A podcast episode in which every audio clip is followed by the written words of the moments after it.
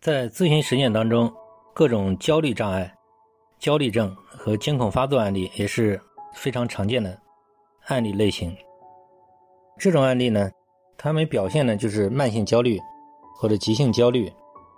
焦虑投射的方向呢，很多都是怕晕倒呀，怕发疯啊，就是失眠啊，就是怕自己这个猝死啊，怕心脏病啊，都跟死亡有关。就怕自己会晕倒，比如不会思考啊，不会吃饭啊，呃，突然怎么怎么会自伤自残或者什么逆反心理啊，就是怕自己会突然晕倒、恐惧啊、死掉啊，以及怕自己发疯啊什么的。背后隐藏的是对死亡的过度恐惧，对一些疾病的过度恐惧。那么惊恐发作呢，在我这个。在调查当中发觉很多，嗯，都是源于常见的，比如源于这种过度的工作压力，给自己过度的强压，这种就是过度的超出自己的承受力，然后压出了这种惊恐发作。还有一些就是，比如情感问题啊、学业问题啊、人际关系问题啊，或者是这种长期的自卑啊、压抑啊，或者是生活方式的不良，长期都容易堆积起来。导致惊恐发作。那么，这种焦虑障碍，它的治疗方案呢？第一呢，是要找到他焦虑背后的根源，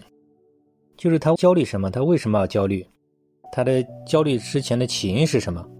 这个需要都给他理清楚。当我们把这些问题理清楚之后，就有的放矢，就有针对性的破解他背后的这种根源，那么他焦虑自然会恢复到正常范围。这个治疗的难点呢，同样的也是，就是他焦虑的一些东西就形成一种强大的惯性，比如他怕死怕过了度的这种东西，你靠认知治疗已经很难起到效果，那么就需要做一种行为主义的脱敏训练。他比如害怕死亡，就要给他聊死亡，对死亡方面就是怎么样给他破解对死亡的过度恐惧，对疾病的过度恐惧。以及对这种晕倒各种方面的这种极度恐惧，实践证明，用我发明的这个反制法，做循序渐进的反向脱敏，嗯，这个轰炸式暴露，反复的去强化，去这个突破，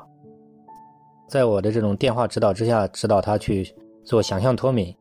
一般效果都能很快会起到一种很好的效果，这个是认知治疗所起不到的效果。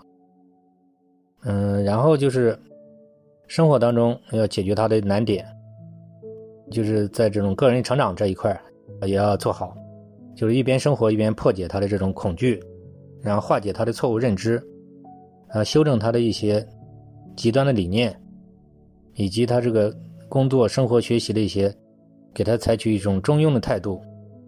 就是修正他的一些极端的一些自我压迫式的一种价值观、一种认知观念。这样经过系统的这种综合调整，就一对一的这种一边生活一边指导他，远程通过电话辅导他，逐步的这种破解，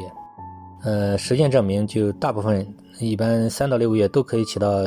基本康复的效果。